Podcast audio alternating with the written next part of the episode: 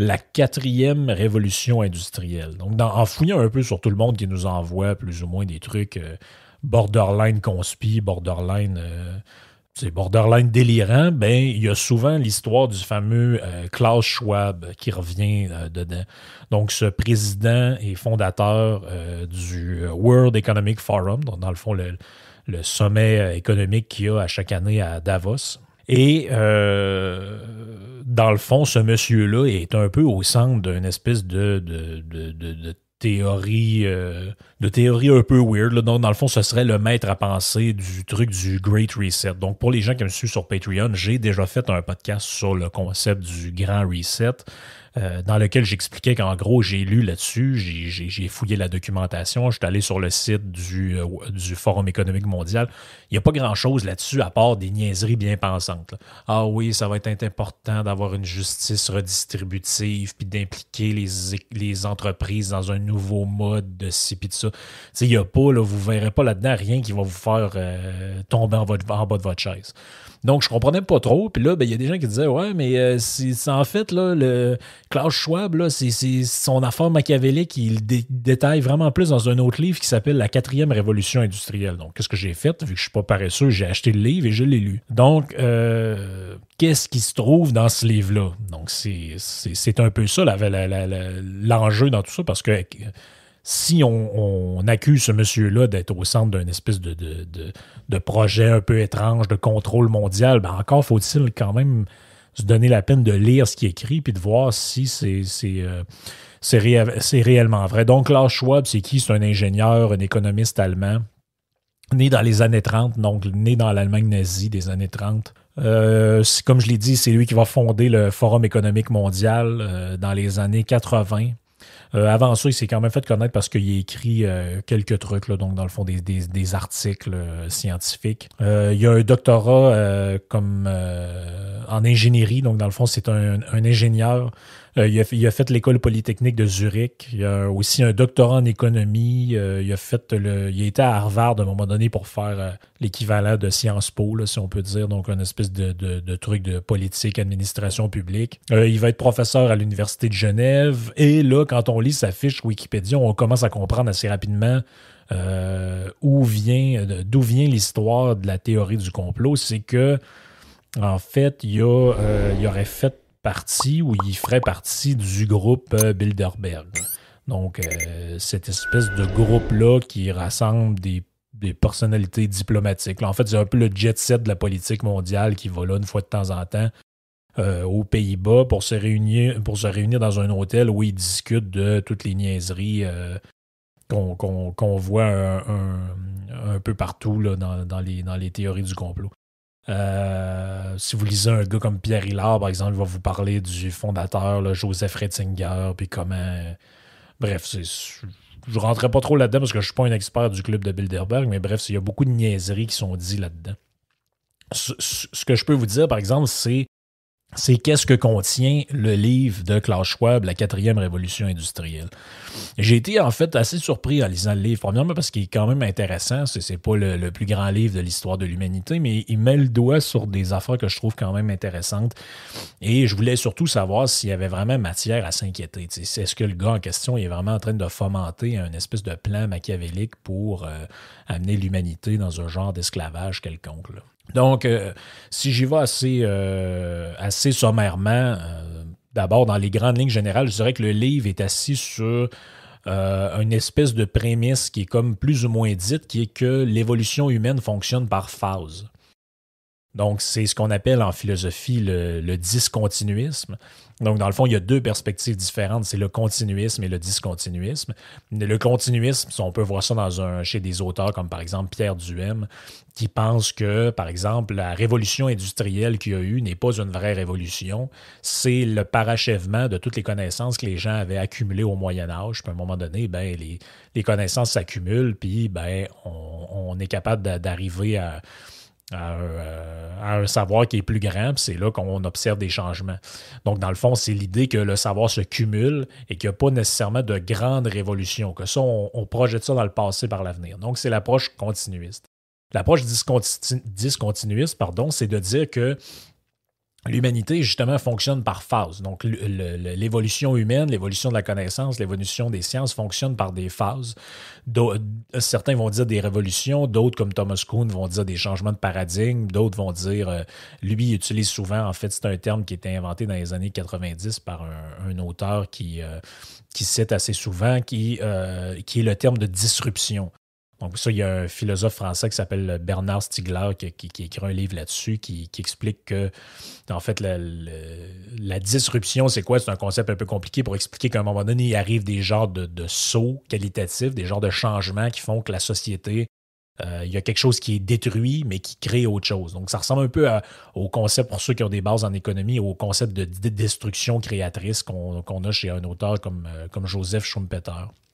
Donc, l'histoire humaine fonctionne par phase. Donc, lui, il est dans la perspective discontinuiste. Donc, on commence. En fait, ça, ressemble un peu. Le début du livre ressemble un peu au début de Sapiens de Noah Harari.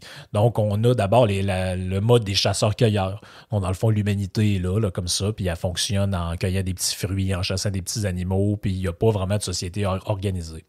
Il y a une première révolution qui arrive, qui n'est pas une révolution industrielle, mais qui est une, révolution. Donc, il n'y a, pas la même manière de distinguer euh, la maîtrise de certaines choses ou, disons, l'évolution des choses de la même manière qu'un auteur comme Harari qui va mettre là-dedans justement la révolution cognitive et euh, toutes sortes d'événements comme ça qui arrivent un petit peu avant puis un petit peu plus tard dans l'humanité. Mais lui, il va dire, bon, la première grande révolution, c'est celle qui nous sort du mode chasseur-cueilleur. Donc, c'est l'agriculture. Donc, le début de la vie de sédentarité où les humains arrêtent de vivre selon le mode chasseur-cueilleur et s'installent de manière, euh, de manière permanente ou disons semi-permanente et vivent d'agriculture.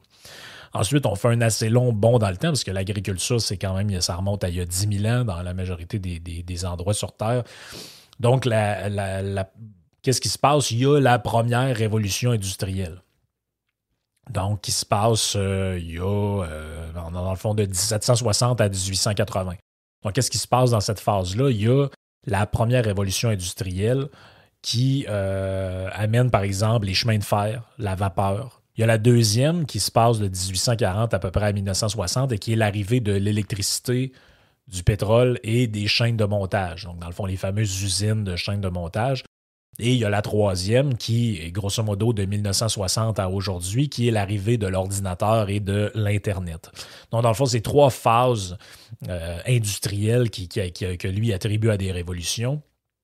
Et lui, il va dire, ben, c'est en fait, c'est déplorable qu'il y ait autant de politiciens qui réfléchissent et autant de gens qui réfléchissent encore selon le passé, parce qu'il dit, ce que vous ne voyez pas, c'est qu'il y a une quatrième révolution industrielle qui est en train de se pointer le nez. Donc, ça revient au titre du livre, hein, la, quatrième révolution industrielle. Euh, on va voir quand même assez progressivement qu'est-ce que c'est que cette quatrième révolution-là, mais grosso modo, elle, va s'expliquer comment, ou disons comment elle va se présenter, puis pourquoi on peut dire que c'est pas un simple prolongement de la troisième phase, hein, qui était la troisième révolution industrielle, qui était l'ordinateur et l'Internet. Puis il va dire, bon, ben, c'est beaucoup plus rapide, hein. donc dans le fond, avec l'arrivée de l'ordinateur, de l'Internet, il, y, a une vitesse qui est linéaire. Donc, dans le fond, les choses se développent quand même à une vitesse assez linéaire. Là. À chaque temps de temps, on double la vitesse on double la puissance de l'ordinateur. Puis bref, c'est assez prévisible. Lui, il va dire, ben, la quatrième révolution, ce qu'elle a, c'est un caractère imprévisible. Donc, dans le fond, une vitesse exponentielle qu'on ne peut pas mesurer. Donc, dans le fond, on sait que, mettons, quelqu'un invente, je ne sais pas moi, des capteurs intelligents, puis à un moment donné, on n'est pas capable de prédire quand est-ce que ça va être répandu à l'entièreté de la planète, ce genre de, de technologie-là. Il va dire aussi qu'elle se différencie parce qu'il y a euh, une ampleur et une profondeur qu'il n'y a pas par rapport euh, à la troisième phase. C'est-à-dire qu'on va assister à une espèce de changement de paradigme. On verra un peu, un plus tard euh, qu'est-ce que ça peut vouloir dire. Et il va dire il y a, pourquoi c'est différent de la troisième, c'est que son impact va être systémique parce que ça va toucher à systémique, quand même à la mode. Ça va toucher tous les pans de la société, autant économique que la vie des individus, des entreprises, des gouvernements, etc. Donc, c'est quoi le but du livre là-dedans? En tout cas, le but avoué, c'est d'initier une réflexion sur cette révolution-là, puis essayer d'identifier des réponses aux problèmes que ça pourrait potentiellement poser. En fait, le livre, n'est pas très long. Hein, c'est pas, un, pas très long exposé sur qu'est-ce que ça peut arriver. Dans le fond, là, je regarde comme ça en vous parlant, euh, rendu à la page là, 140, on est déjà dans les remerciements qui sont faits. ensuite, il y a un annexe où il y a des détails avec des graphiques sur l'impression 3D, puis sur toutes sortes de choses. Mais en réalité, c'est un petit pamphlet qui fait une centaine de 140 pages à peu près, qui explique un peu quelle est sa vision des choses par rapport à ça je vous ai dit, il y a une, euh, une, idée, il y a une idée de base hein, qui, est euh, derrière ce, livre-là, qui est euh, que l'évolution humaine fonctionne par phase. Et il y a une autre prémisse de base sur laquelle le livre est, est fondé, puis que vous comprenez quand vous, quand vous le lisez, c'est que la technologie est amorale. Donc, c'est-à-dire que euh, la technologie n'est pas mal, elle n'est pas bien, elle est amorale. Il n'y a pas de moralité avec les découvertes technologiques. Tu ne peux pas dire, ah, ben, la voiture autonome, c'est super bien, ou là, la voiture autonome, c'est vraiment mal parce que ça va nous priver de notre liberté de conduire une voiture, etc. Il va dire, en réalité, la technologie n'a pas d'intention morale, elle fait ce qu'on elle fait ce qu'on lui dit de faire. Ou elle nous permet de faire ce qu'elle nous permet de faire. Si après vous en faites des utilisations étranges, c'est votre problème. Donc, il dit, en fait, la, technologie n'est pas en dehors de la société. Elle coexiste avec la société.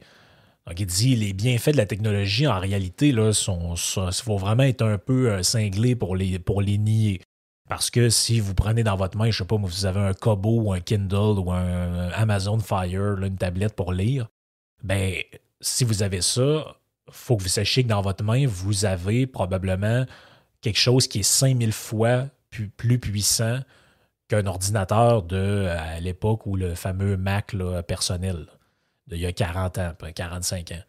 Donc, ça, c'est important de, de, s'en rendre compte. Donc, il dit, vous voyez bien que l'impact technologique qu'une chose euh, comme ça a eu, on ne peut pas nier qu'il y a des impacts positifs là-dedans. On ne peut pas nier qu'il y a eu un, décuplement de l'efficacité et de la, puissance.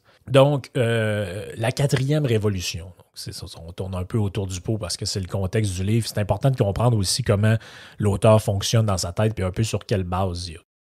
Donc, le contexte historique, comme je l'ai dit, c'est le contexte, le contexte du discontinuisme que lui appelle la disruption, qui est quand même un mot un peu complexe pour dire finalement un peu la même chose que ce que je vous ai expliqué.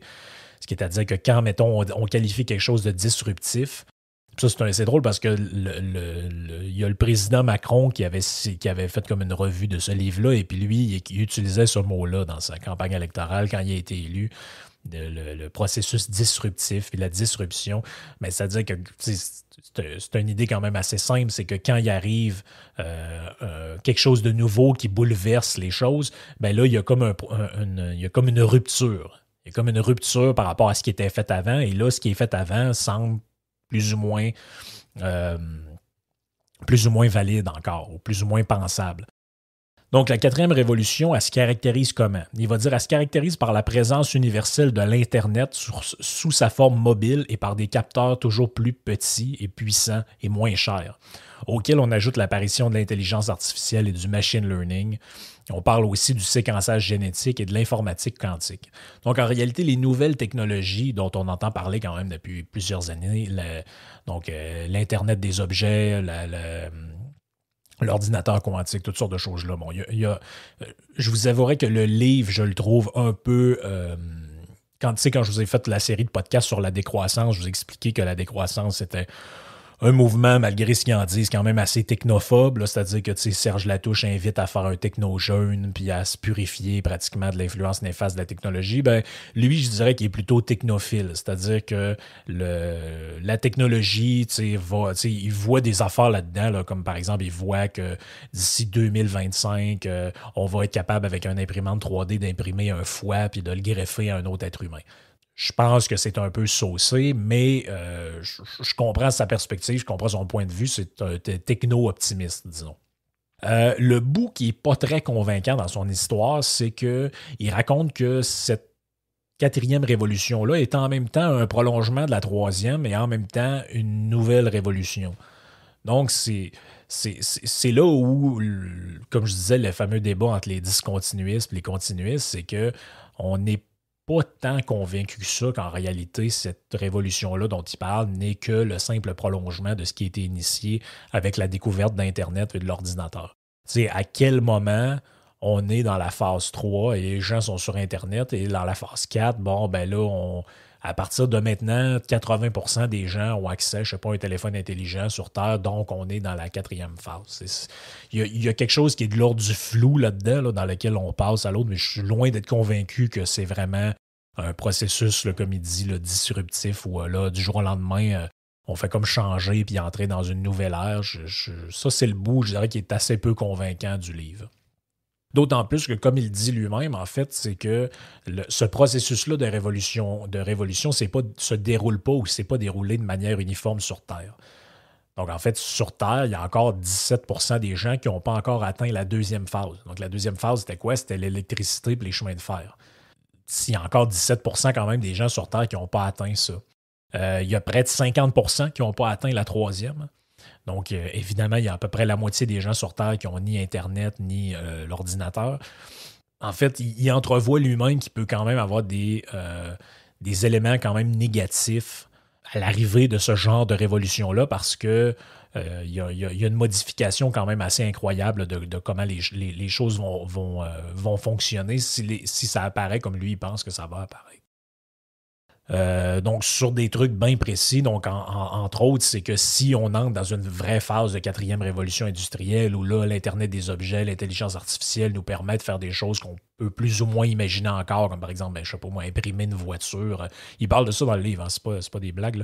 Imprimer une voiture au complet avec un imprimante 3D, mais qu'en même temps, vous avez sur Terre des gens qui n'ont pas encore l'électricité. Donc, évidemment que ça a un impact, puis ça creuse les inégalités entre les pays développés et les pays euh, sous-développés ou en voie de développement. Ça pose des questions aussi d'ordre d'éthique sur la prédominance que vont prendre certaines plateformes euh, qui, vont en fait devenir des quasi-monopoles. On pense à Facebook, on pense à, on pense à Amazon, on pense à, toutes ces, euh, ces entreprises-là ou ces plateformes-là.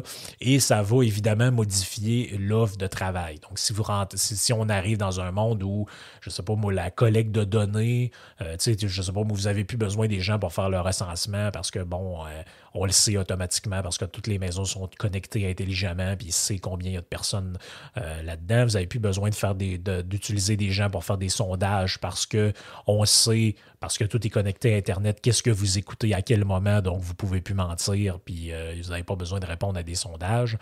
Et toutes ces choses-là vont amener des modifications dans, l'offre de travail, dans la demande aussi, même là-dedans, parce qu'il euh, il y a des emplois, évidemment, qui vont, euh, qui, vont disparaître, ça c'est clair il parle un peu là-dedans des éléments moteurs. Donc, ce serait quoi les trucs qui accéléreraient ou qui nous feraient entrer dans cette phase euh, de quatrième révolution, ben, il y en a des éléments qui sont matériels, donc je l'ai dit, là, par exemple les véhicules autonomes.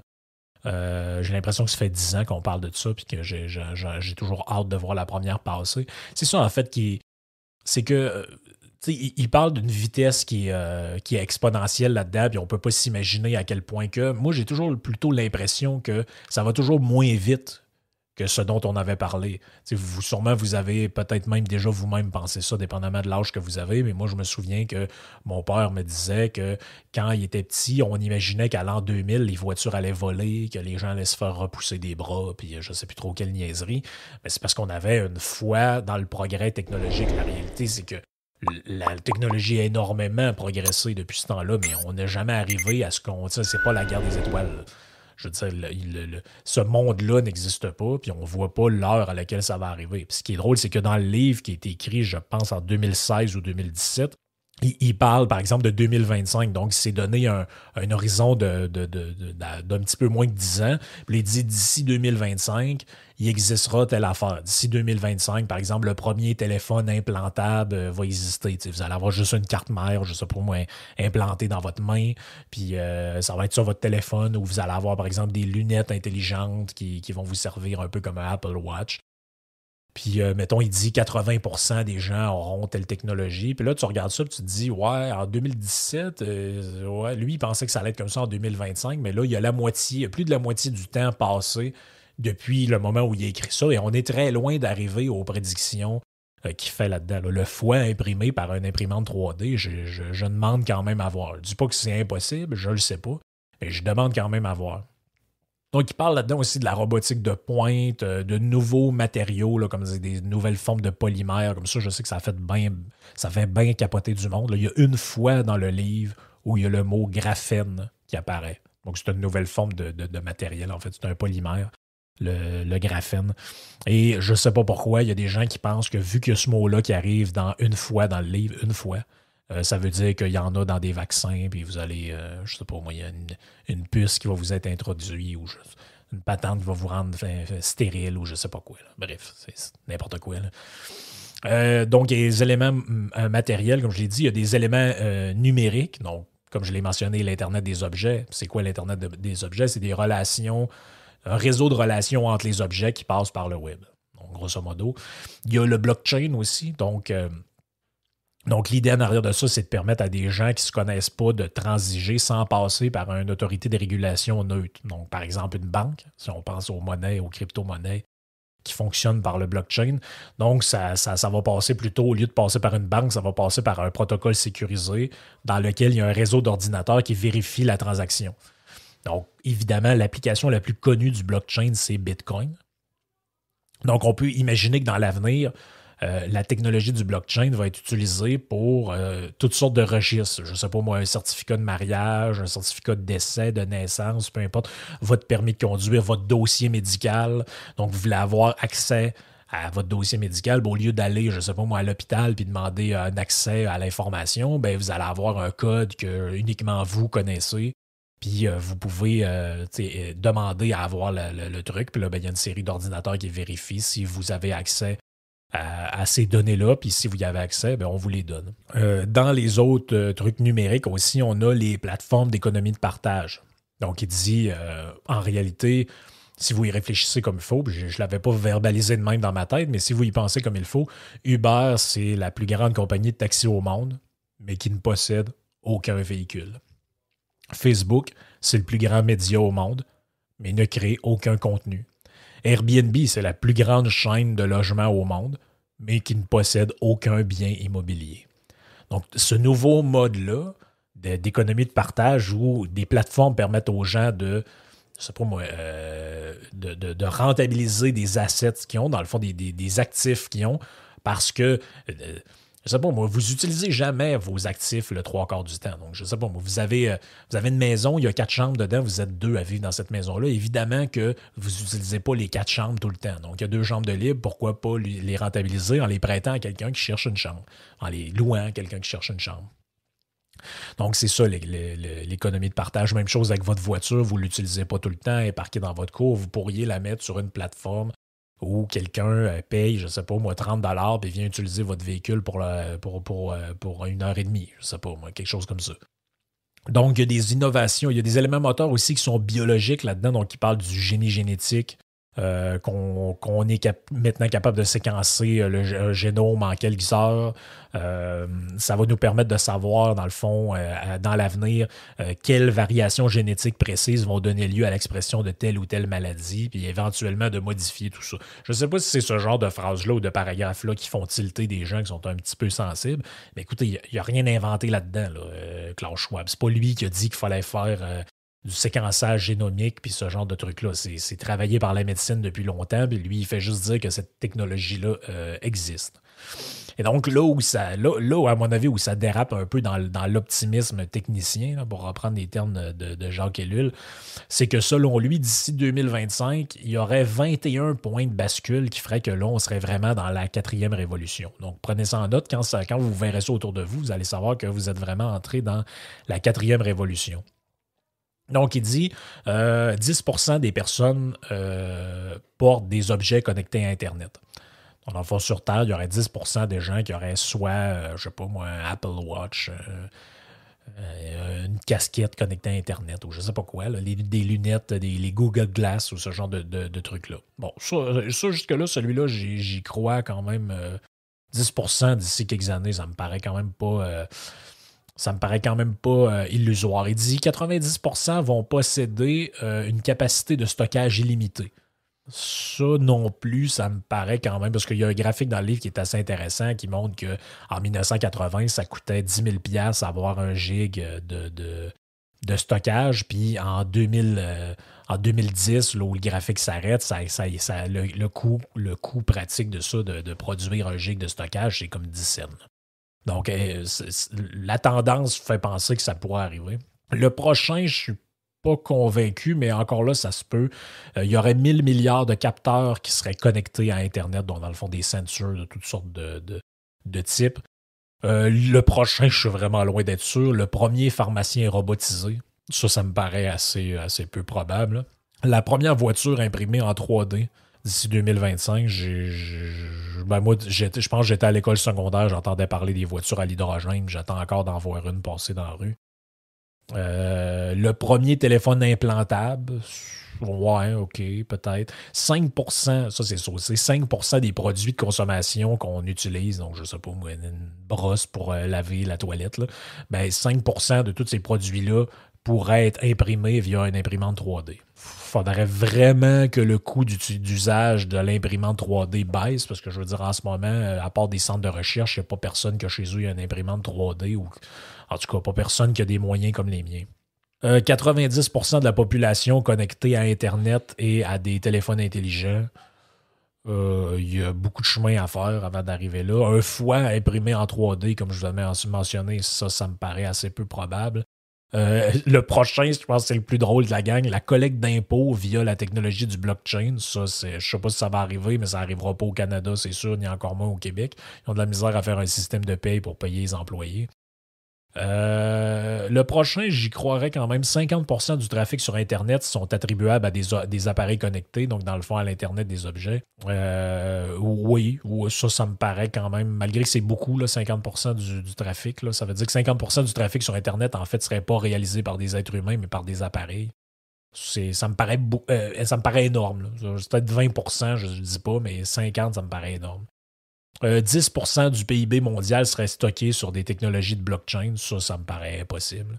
À moins qu'il y ait vraiment un transfert de richesse vers le Bitcoin ou vers d'autres crypto-monnaies, ça me, paraît très, très peu probable. Donc, ça fait le tour un peu pour les, points qu'ils voient comme un peu les éléments. Ils appellent ça les éléments disruptifs. Donc, dans le fond, qu'est-ce qui va faire qu'on va être comme, comme un switch de paradigme. Euh, ça va être quoi les impacts de ça?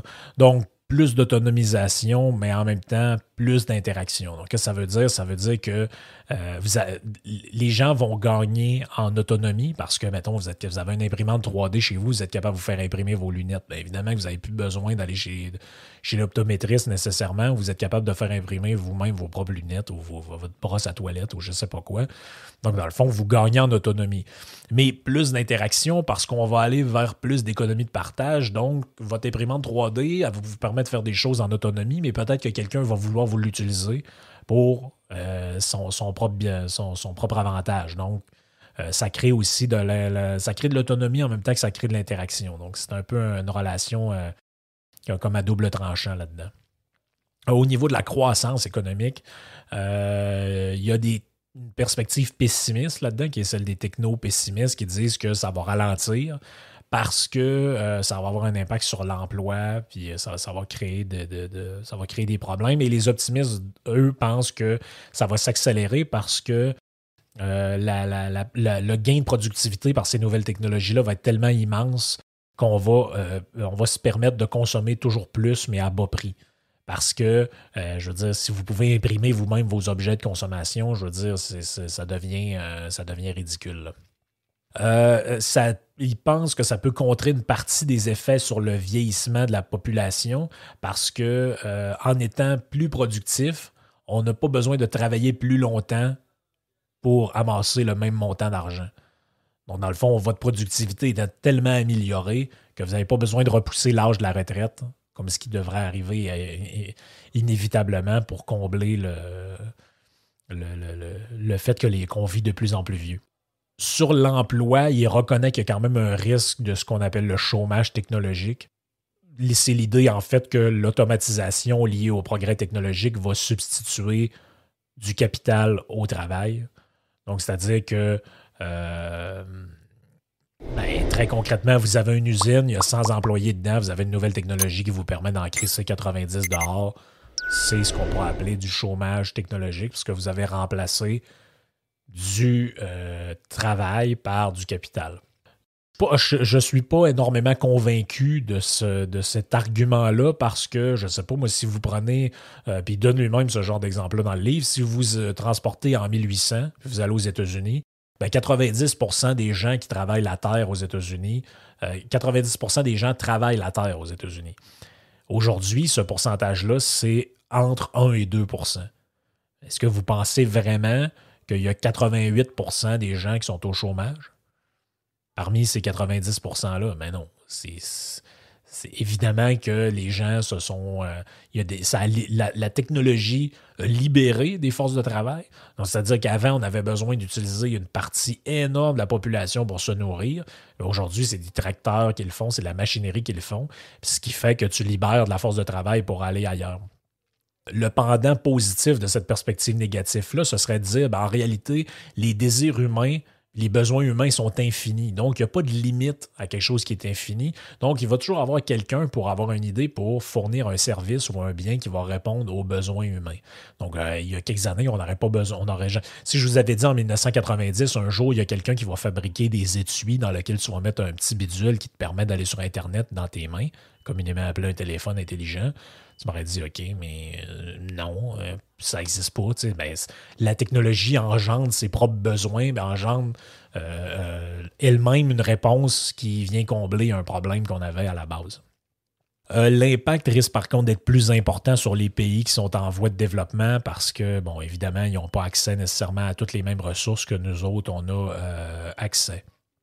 Euh, au niveau des entreprises, l'impact, ça va être de revoir la, hiérarchie qui est en place, donc une hiérarchie flexible, les entreprises où va fonctionner euh, le, basé sur l'ancienneté, ce genre de choses. Il dit vous allez avoir un très gros problème à vous adapter parce qu'on a besoin de hiérarchie flexible dans un monde d'innovation et il euh, va falloir sortir des vieux cadres actuels, il va falloir miser sur le talent. Il appelle ça le talentisme dans le livre parce que ça va être l'avantage stratégique majeur. Il, montre, un petit peu dans, le livre des graphiques sur l'évolution de ce que les employeurs recherchent.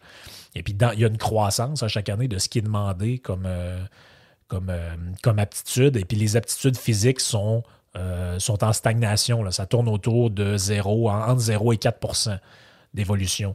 Mais on, on va jusqu'à 36% quand on recherche des skills comme la résolution de problèmes, ou l'esprit euh, l'esprit analytique, ce genre de choses-là. Donc, euh, il, va avoir un, avoir un, impact au niveau euh, du, travail dans les entreprises, au niveau de.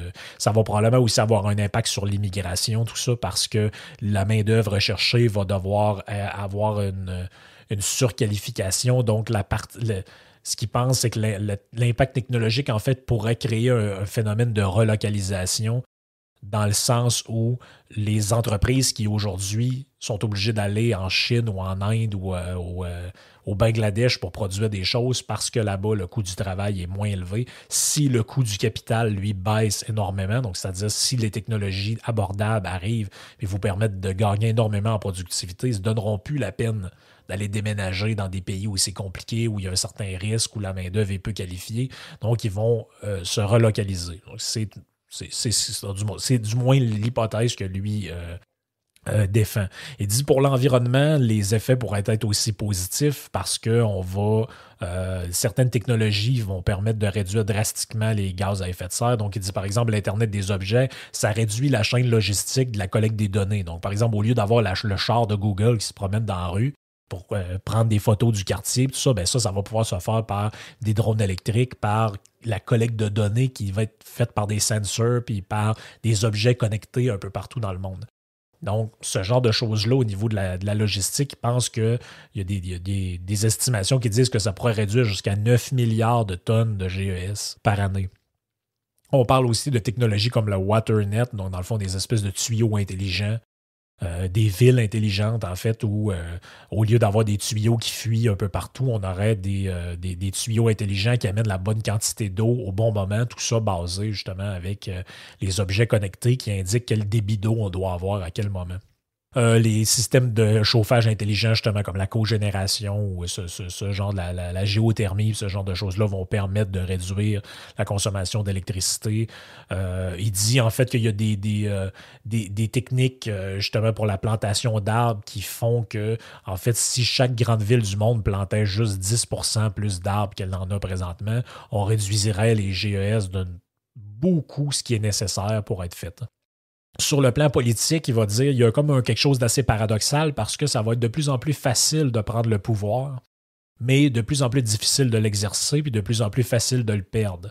Parce qu'il y a des contre-pouvoirs qui arrivent, il y a la technologie, puis tu sais, si on prend l'exemple de Macron, je pense que c'est une bonne incarnation de ça, c'est que c'est un gars qui arrive un peu de nulle part, un peu ministre sous François Hollande, on sait pas trop il est qui, finalement, bang, la République en marche, les vieux euh, bonnets socialistes se, rejoignent à lui, il y a du monde un peu de partout qui arrive, devient président.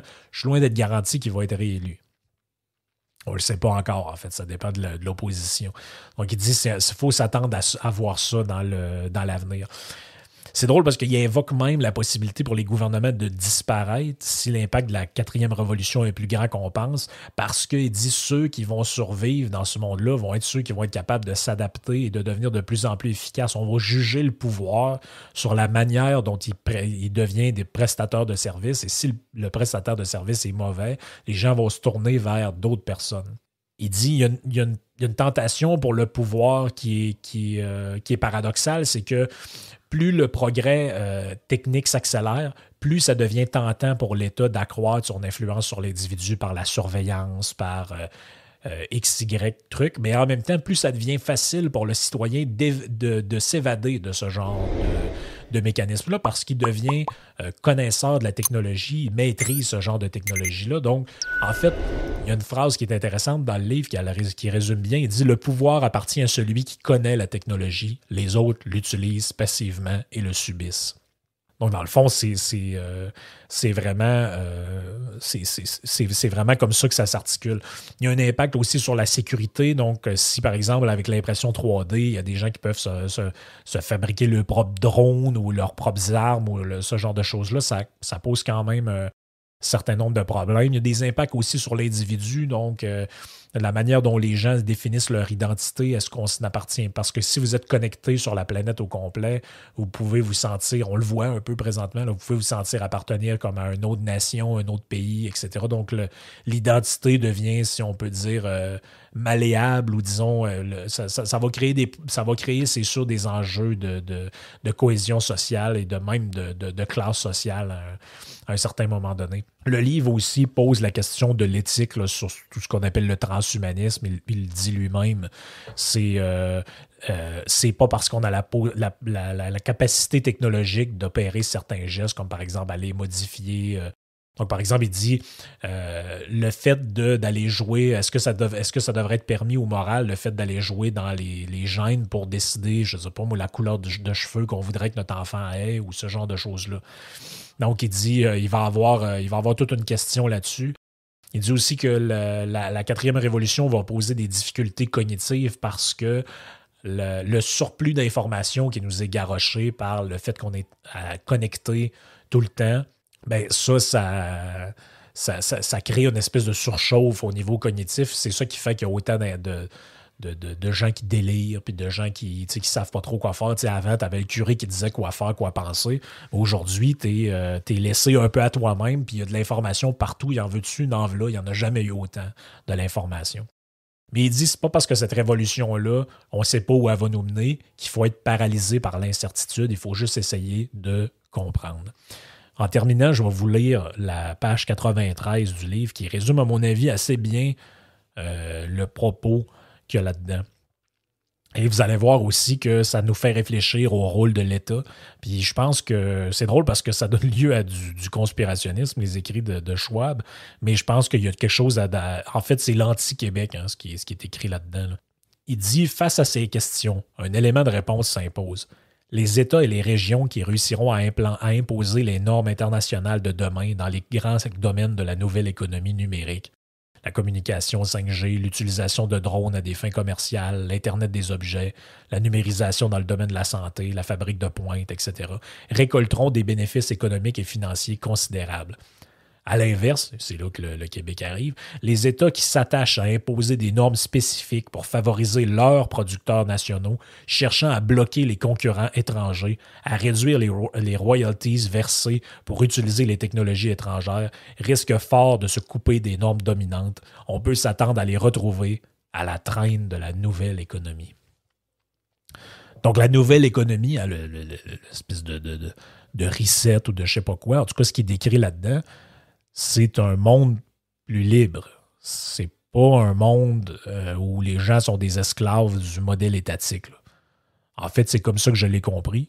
Lisez le livre, vous ferez euh, vous-même votre propre avis.